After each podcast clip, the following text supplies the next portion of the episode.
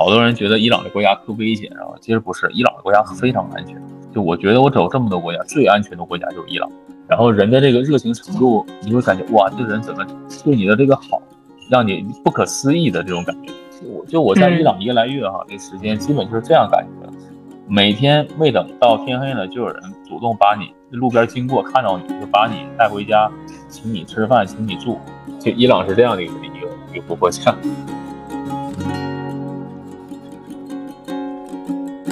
那 那个护目镜你那么在意，是因为没他当时活不下去了是吗？哦，就我没他之后，当时就是一个你很纠结的事。你想，我接下来旅行我没法旅行了，没没了他我怎么往下走呢？是吧？但你说现在，我就绝不会说为了一个护目镜跟人家去拼命，是吧？拿一个水棍跟二十人 PK，这个不大可能。环球旅行的一大变化。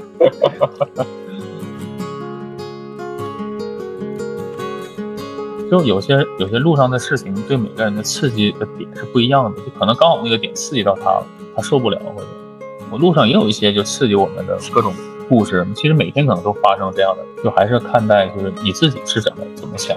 大家最终会变化，社会变化，变化的方向是绝对不一样的。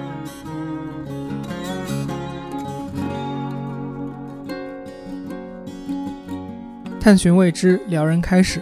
我是天域，我是天宇。欢迎收听天娱兔 FM，这是一档为了开拓眼界、走出自己的局限而设立的播客。我们通过与人对谈来试图与未知的领域和知识产生互动。我们每周四更新。环游世界是一个自带浪漫和梦想色彩的词。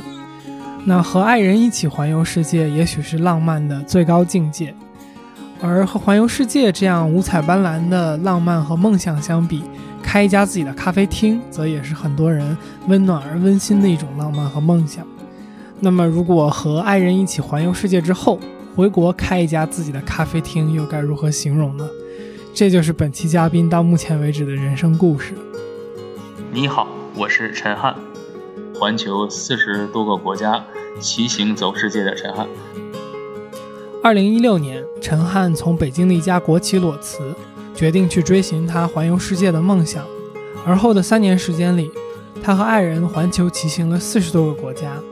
而在这个过程中，他们选择在路上以借宿的方式来和世界各地的人近距离的接触。他们在世界各地借宿了超过五百个晚上，也走进了三百多户陌生的家庭。而在环球旅行结束之后，陈汉和爱人在江西景德镇开了一家自己的咖啡厅，经营至今。在本期的节目里。我们和嘉宾聊了很多他环球旅行的操作细节，比如花了多少钱，语言问题是如何解决的，借宿是怎么做到的等等。而在节目的后半段里，我们则听陈汉讲述了他如何在路上逐渐对咖啡文化产生兴趣，直到最后回国开了自己的咖啡厅。二零一六年，陈汉与爱人从北京出发，二零一七年年初抵达非洲，而后中转土耳其，并开始欧洲骑行。经过法国巴黎，跨过大西洋抵达北美。二零一八年初，陈汉与爱人回国结婚，随后立即开始了南美洲以及南极洲的旅行。二零一九年元月回国，同年他们开启了自己的咖啡厅。其实我是大学二零一二年开始就第一次国内的一个长途骑行，东北的辽宁的大连，一路骑行到西藏拉萨。然后我这一路上就当时是第一次骑行，觉得哎挺有意思，就什么时候能把车骑出国外可能会更好。然后就从那一刻开始，就我开始参加工作了，一直到二零一二零一五年，可能也就三年时间吧。这三年可能第一是攒点钱是吧？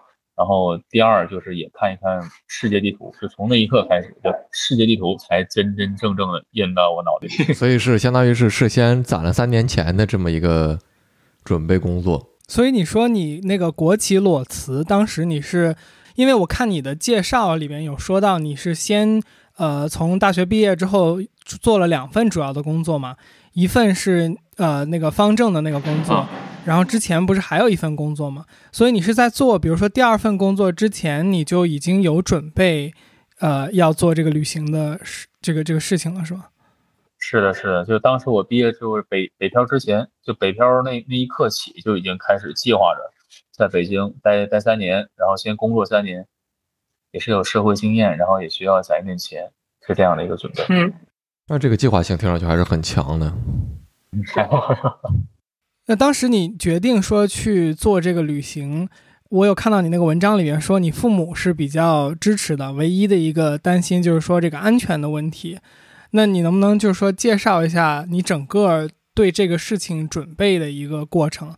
比如说从你有这个想法，因为这个想法我觉得可能很多人都萌生过吧。哎，对，那真正去执行这件事情的人是很少的。就从有这个想法到你认为说一定去要做这件事情，整个这个过程你都做了些什么呢？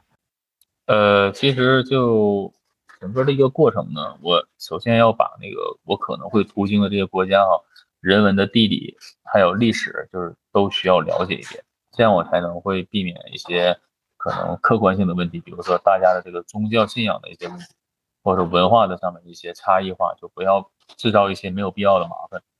但是其实我们就不论是怎么去计划，其实路上可能还会会发生就这样或者那样的一些不可避免的麻烦。这是肯定的。比如呢？就咱比如说，我到了埃塞俄比亚，非洲这国家，嗯，我第一次丢东西就眼镜我防风护目镜就被那个当地人偷走了。就我们休息的时候，围过来一帮人，然后就问我们问题，然后就去闲聊，然后其中有个人就把我这眼镜拿拿走了。那这眼镜其实是非常非常重要的，就是你有钱你在那边都买不到，就没有这个东西。然后我就一路开始就追这个人，然后后来有一个人跟我说他去了旁边的咖啡馆，我就进去了。进去之后发现，哎，你拿了我眼镜，我说你给我吧。那个后面那个门突然间关上了，站在我身后二十多个黑人，就因为天气也比较很有，他们的肤色比较黑，然后身上也比较脏，所以我就根本没看出来那是人。后来仔细一看，二十多个人，嗯呃，后来但是也也不怕，就是也不知道哪来的勇气，就是因为这没有了眼镜，我就往下就是很难走，因为风沙有点大，就必须要拿到它。然后我当时我就拿了一条水棍，我就指着他，我说把眼镜给我。然后他们就说那个你先出去稍微等一下。然后一会儿门开了一个小缝，眼镜递出来了。所以就是你随身还带了一些防身的工具是吗？呃，对对对对，可能说希望用不上，但是必要的时候还是会拿出来的。OK OK，这种事情碰到的多嘛？因为我感觉这个又是一个，然后还有有看到那个采访里边说有偷自行车。啊，对，你看还有，其实我当时在非洲，非洲赞也是在非洲赞比亚的时候，是我第一次把自行车丢了。当时我是在我一个华人的一个朋友家，然后他说：“哎，这个地方很安全啊，就是我们这地方是富人区，然后，嗯、还有保安是吧？就是院子里还有狗。”我说：“他说你东西放在院子里锁上就行。”我说：“OK。”然后第二天早上的时候就发现车没了，但是我就经过我的一系列勘察，因为有脚印儿在门在门口，而且基本是有一个光着脚的，还有一个是穿着鞋的。然后我们就顺着那个鞋印儿就到了门口的保安亭，就发现这个保安虽然把鞋换了，但是晚上在我门前转的穿的那双鞋还在保安亭里放着。然后我就报警，哦就把那个保安抓起来，发现是保安偷的。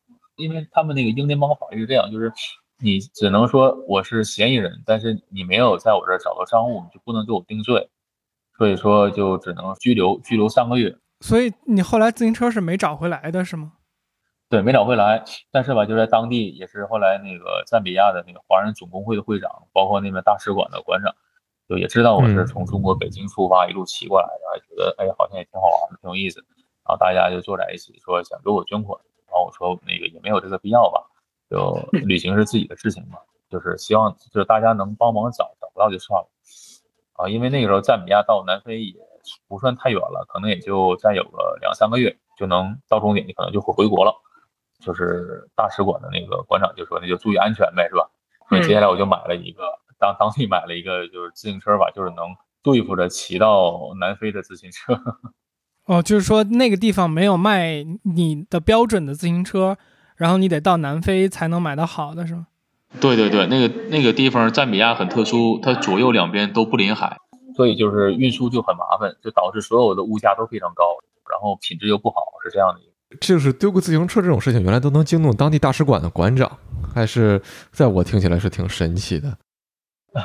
其实主要是这样，就是当时我们到赞比亚的时候，就也认识了一个高医生，这医生是华人，是中北准确讲是北京人，他是当时呃在三十年前，当时中国援援助赞比亚的时候，他是第一批被派过去的医生，然后后来就和嗯一个应该是捷克共和国对捷克驻赞比亚大使馆的馆长，他们两个结婚了。结婚之后，这个高医生就没有离开赞比亚，就一直待在这个赞比亚。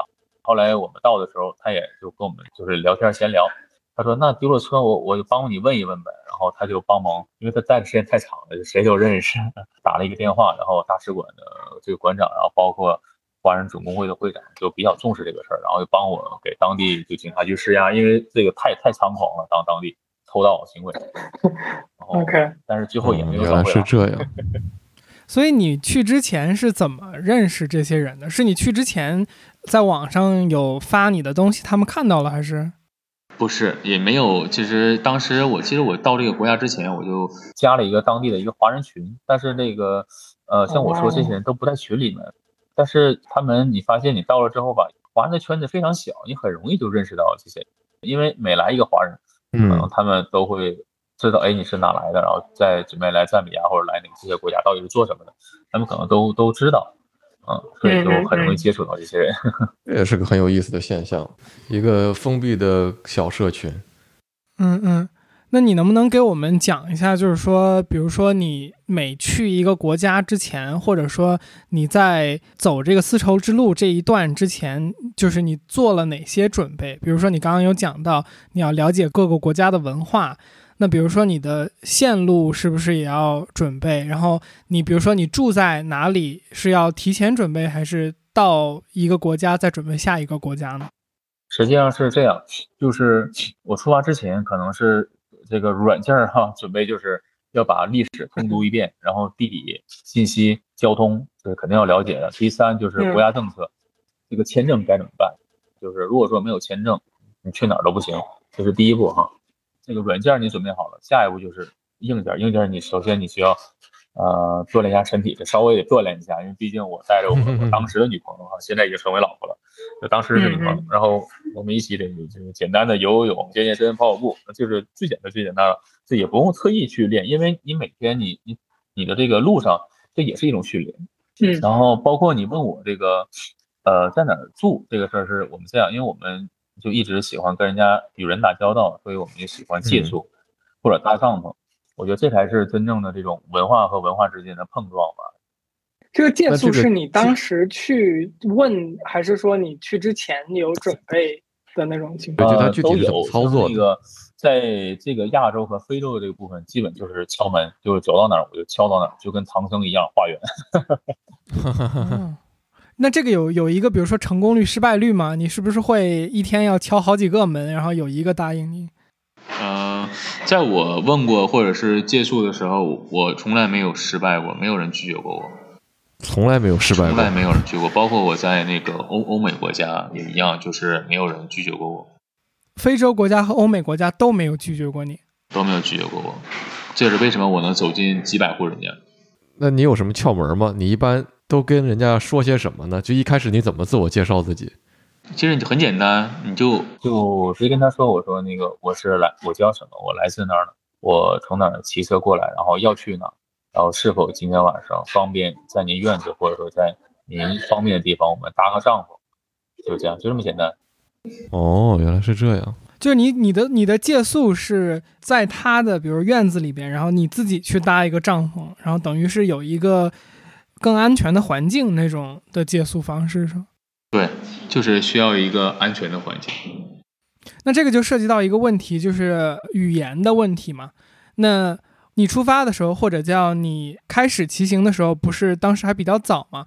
那个时候我不知道各个国家的网络和这个基础设施建设是怎么样的。哦，那个时候我走的时候，对，就连直播这个平台还没有，那时候也就微信刚有没没多长时间嘛。然后刚刚可能有直播这么一个一个平台，可能那在那时候大家一出了国之后根本没有四 G，基本就都是呃就都是三 G 啊这样的一个网络。嗯，所以语言这个东西是怎么解决的呢？语言的话，基本但是第一年就方便容易一点，因为第一年它可以就是讲英语，因为大多数国家那个时候走的国家都英语，特别东非嘛，非洲就是英国殖民地。所以说大概你讲英语就行了，然后包括第二年到欧洲也一样，其实英文的这个普及率还是挺高的，我觉得。然后第三年可能会稍微麻烦一点。第三年我在南美洲了，那个时候你说英文就绝对不好使了，你要讲西班牙语。所以你是学了几句还是？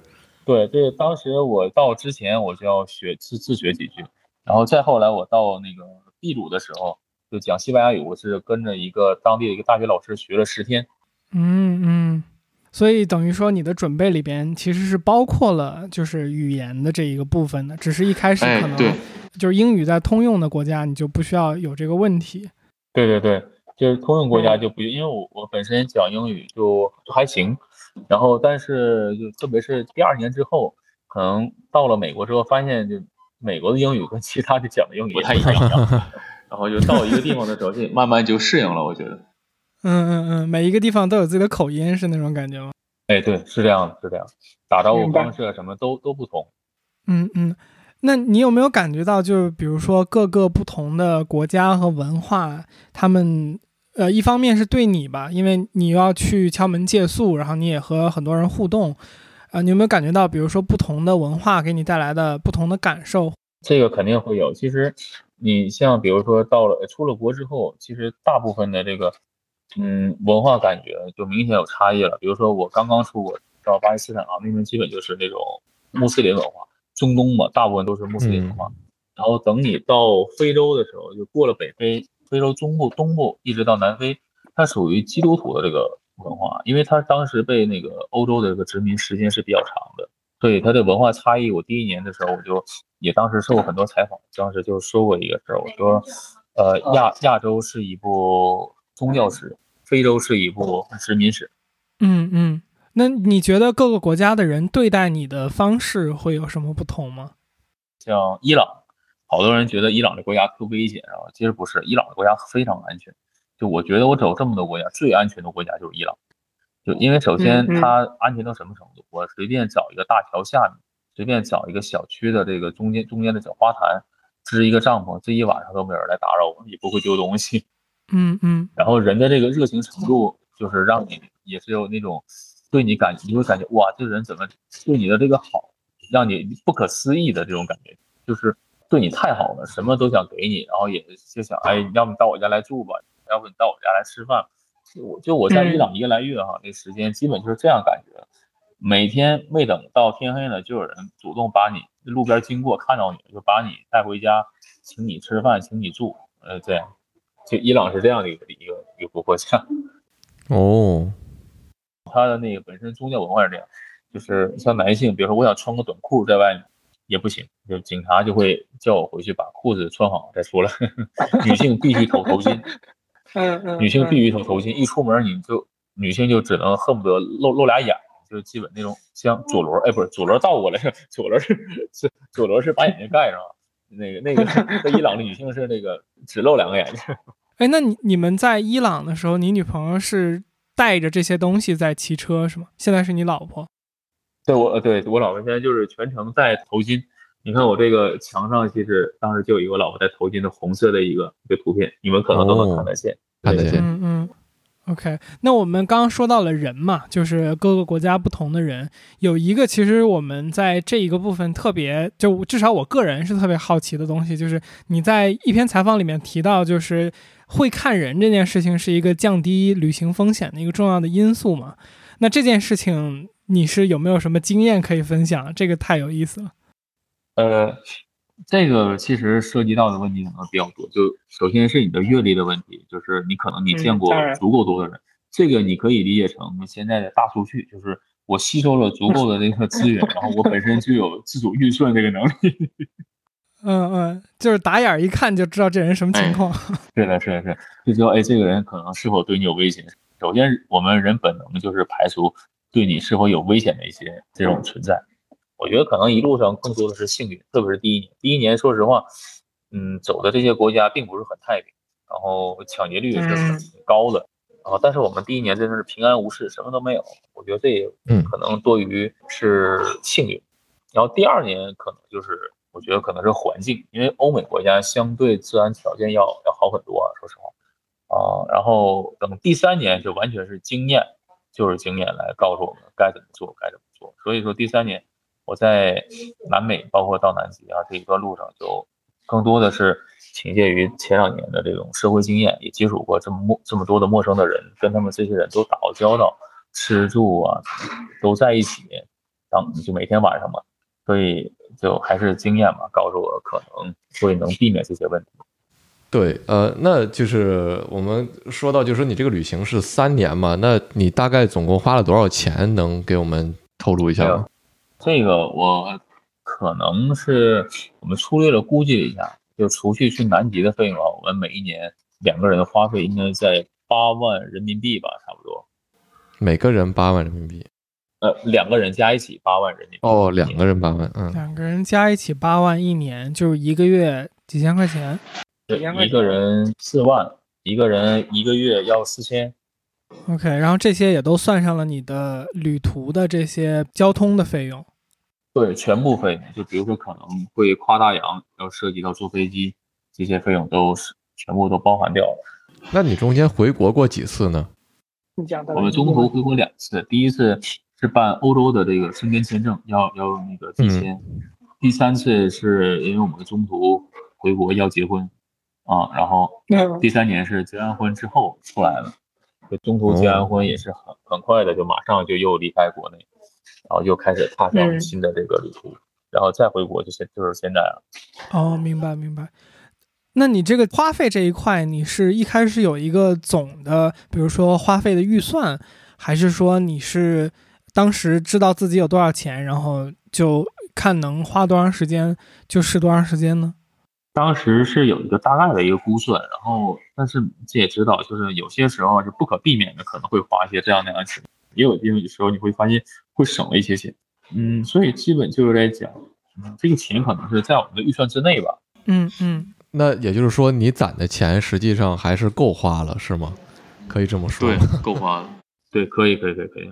OK，你在过程中有想过，就比如说钱花光了会怎么样？就是是停下来，还是你会，比如说在过程中找一个赚钱的方式？因为我看你的报道里边也有写，就是你会接一些广告嘛，在在这个旅行过程中，你是有发一些文章什么的。对，当时后来第二年的时候，就有一个人说，有一家公司说希望我们那个背包上，就是或者穿的衣服上也有他们的一些。公司的标志标识，然后他们会给到我们一些费用，就正好也都够支撑我们的这个衣食用度吧。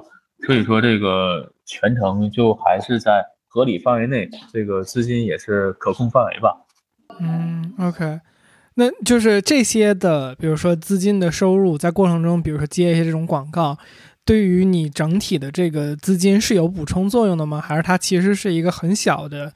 呃，这个说实话，说实话还是有有作用的，就可能说不多，但是还还是会有一些，至少有一些时候生活费还是够。哦，那就还是是一个有意义的收入来源。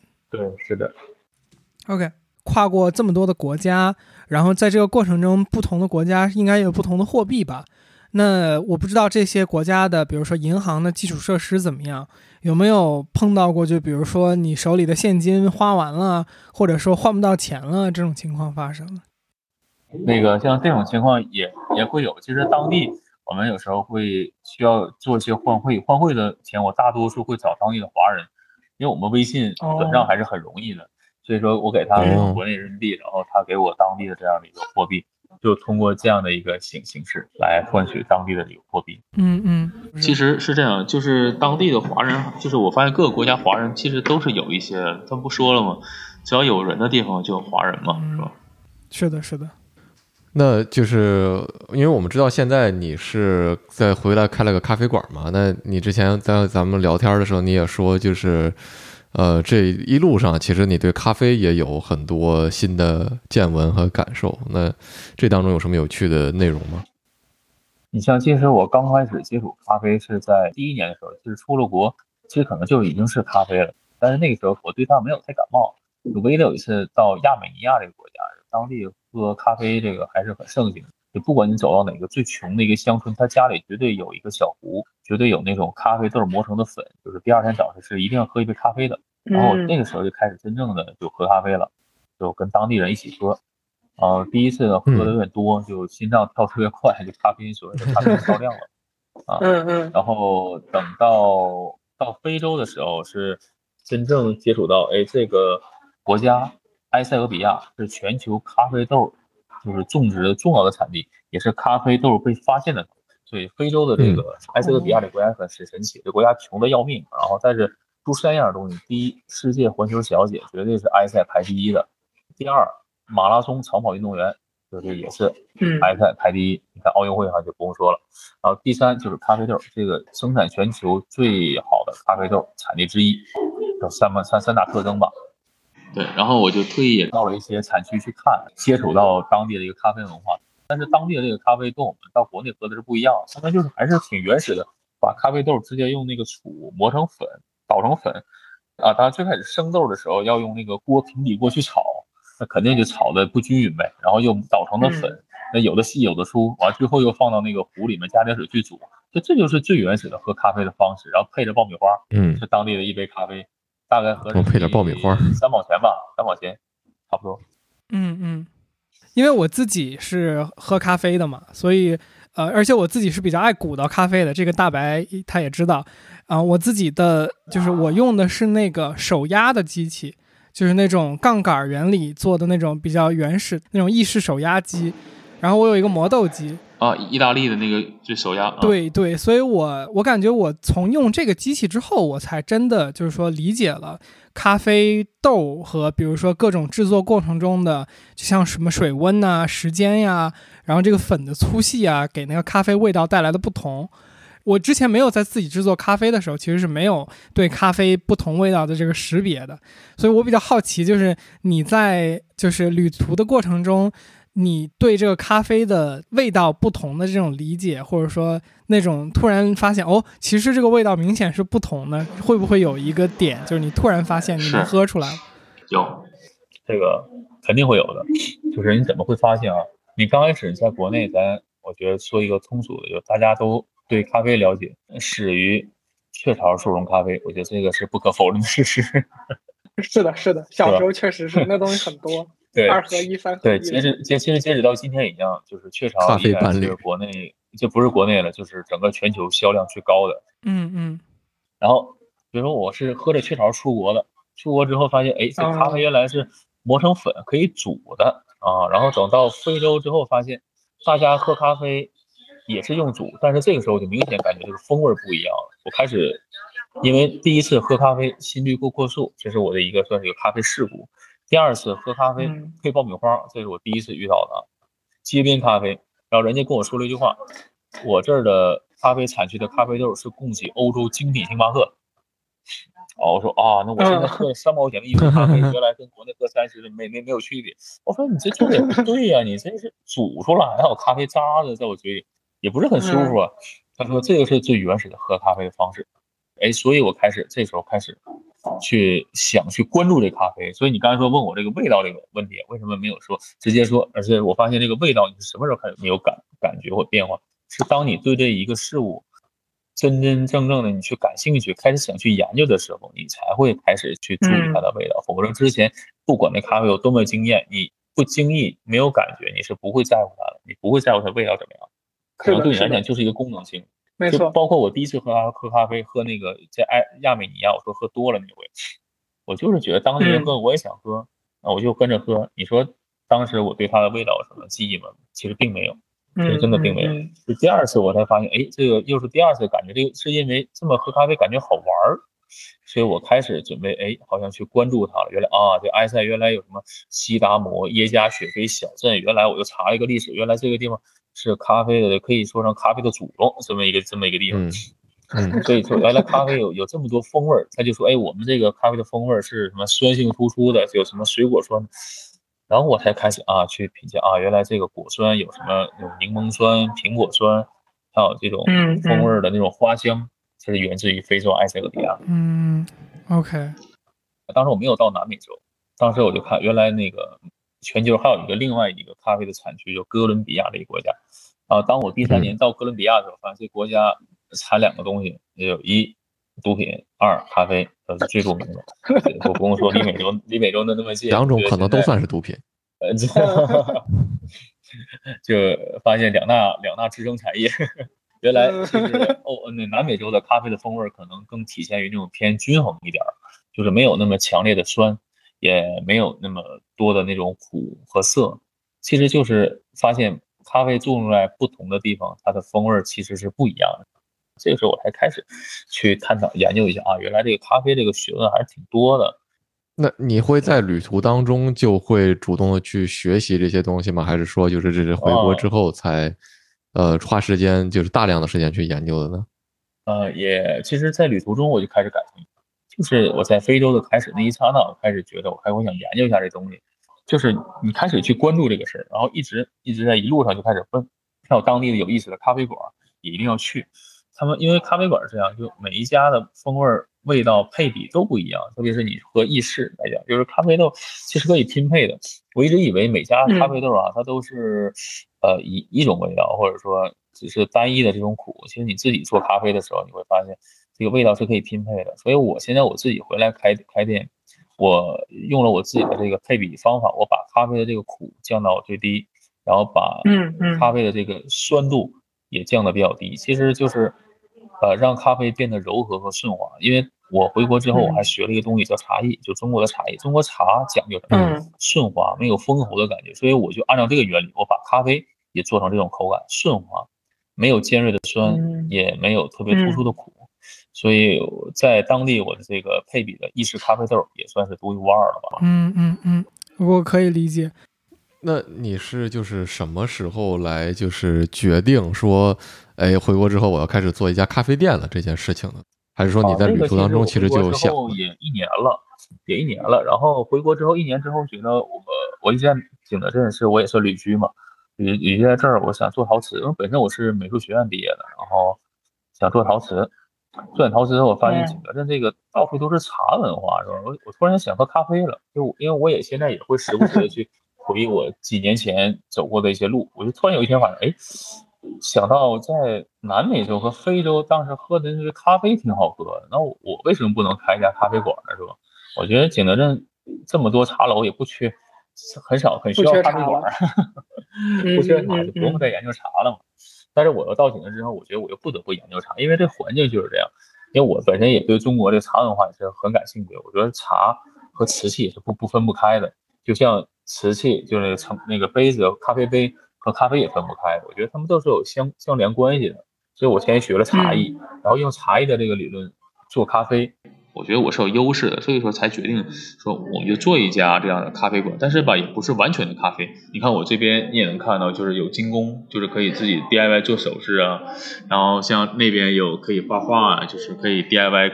来画画，我们都有相对的老师来来教，然后你还可以喝着咖啡，说咱们搞这聊聊着天儿，你想愿意聊什么聊什么，这样的一个店。明白。大家管这个店应该好像叫什么复合型手镯集合店吧？你看现在是有这么一个名词。嗯嗯嗯。因为当时我去办那个资格证的时候，那个人说你这是什么店？我说我说我经营的品类呢是这么多。他说我这没这么办过呀。我说我说他说你这绝对是在景德镇第一家。我说那那你就。按第一家办呗，然后就还是也一路给我开开绿灯嘛。第一家办，所以你在景德镇创造了一个品类是吧？哎，对对，就是这个，我真的是景德镇唯一的一个品类。现在可能不唯一，但是绝对是第一家，第一家。嗯嗯。我我突然有一个很好奇的点哦，就是因为所有咖啡店都卖茶，但所有咖啡店卖的茶 几乎都是茶包，所以我就突然很好奇，你你的店是怎么样处理这件事情？啊，像我咖啡店卖茶只卖一种茶，就是西藏的这个甜甜茶。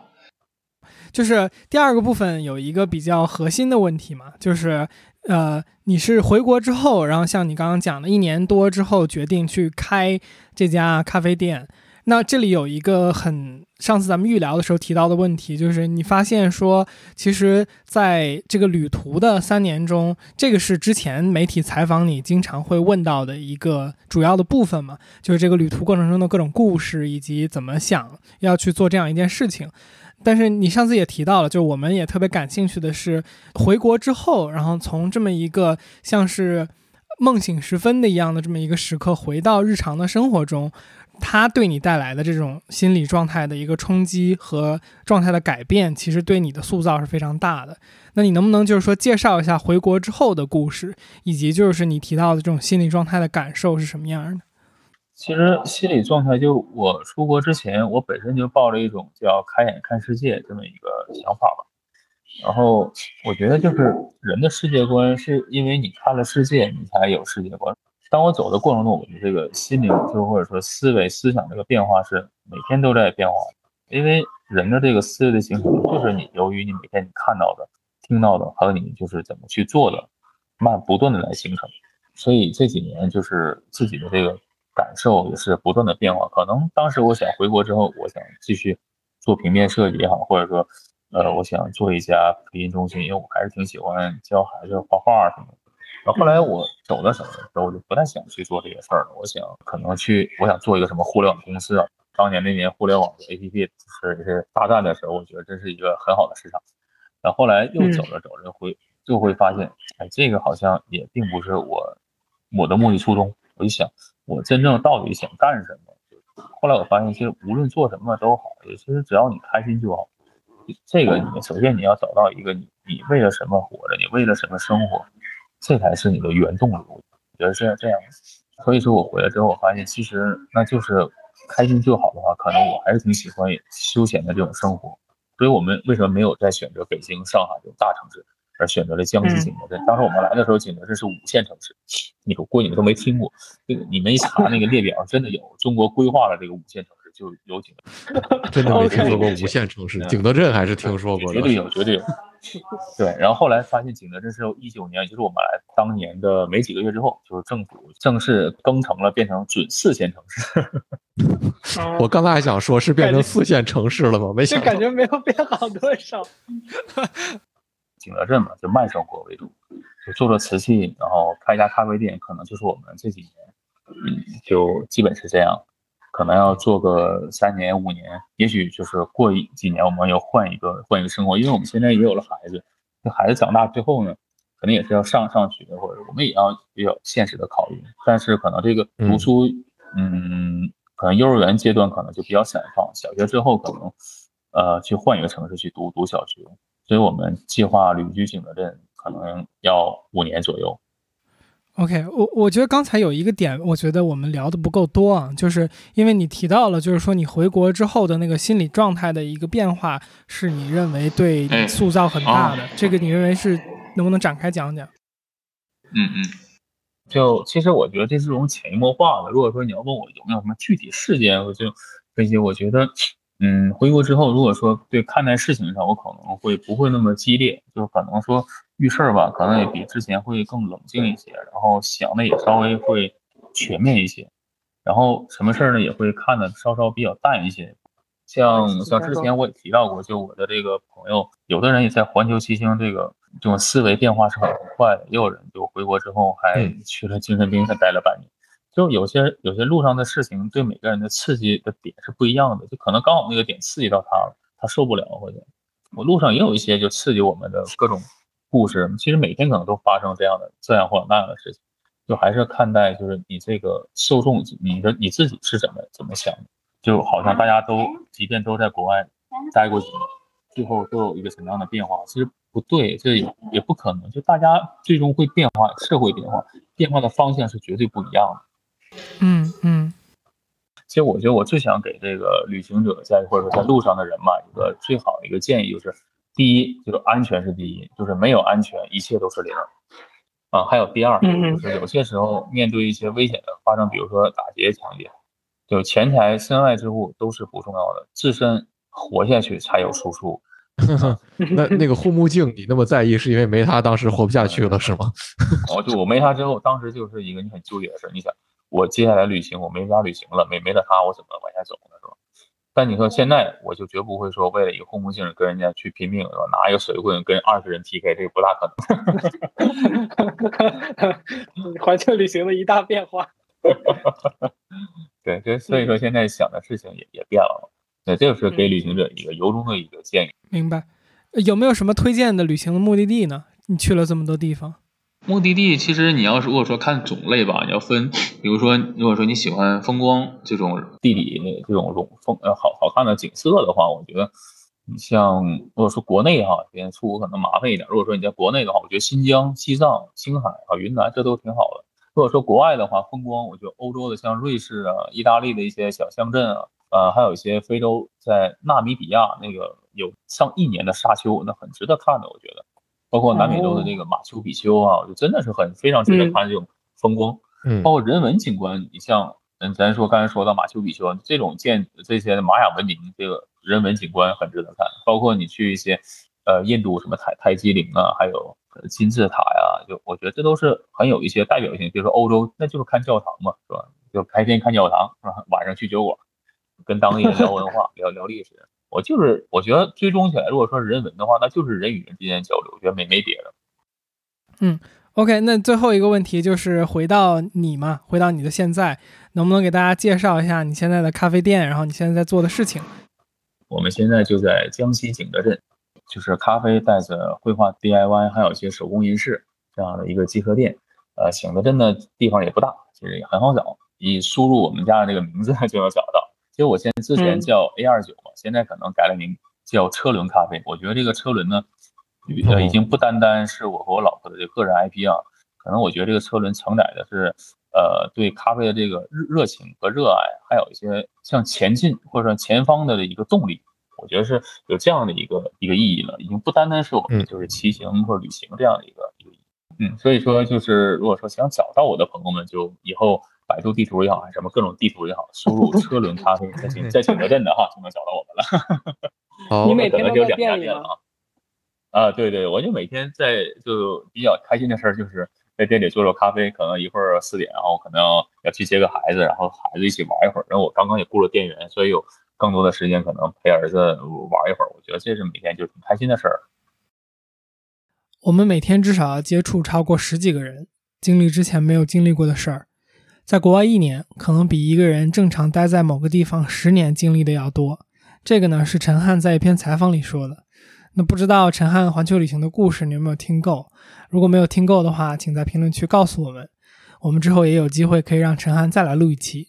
那环球旅行的故事，今天估计也就讲了十万分之一吧。OK，做个预告。嗯，可能这次不能算个预告啊，就是本周日晚八点，也就是十二月十九号。我们决定在天宇兔 FM 的听友群举行一次语音聊天的活动，我和天宇都会在。所以，如果你还没有加入听友群，但是对这个活动有兴趣的话，请在微信搜索好友 ID“ 天宇兔 FM”，拼音的天域，阿拉伯数字的二，再加上 FM，记得是添加微信好友，不是公众号，然后备注一下来聊天儿，我们会尽快把你拉到群里。然后我们到时候会把这次聊天录制下来。那如果没有翻车的话呢？这段对话会成为下周四更新的彩蛋。如果翻车了就算了。所以如果下周四你没有看到我们发内容的话，大概率这车就是翻了。好了，如果你觉得节目做的还不错，请关注、点赞、评论，或者把我们的节目转发给你的朋友，这对我们做节目真的有非常非常大的帮助。特别谢谢你。如果没有出问题，我们就下周见。好，那就也非常感谢陈汉，你花时间来陪我们来聊一聊这个你环球旅行的这些故事，也，确实非常有意思。好，拜拜，那我们就到这儿，拜拜，拜拜，谢谢，拜拜，哎。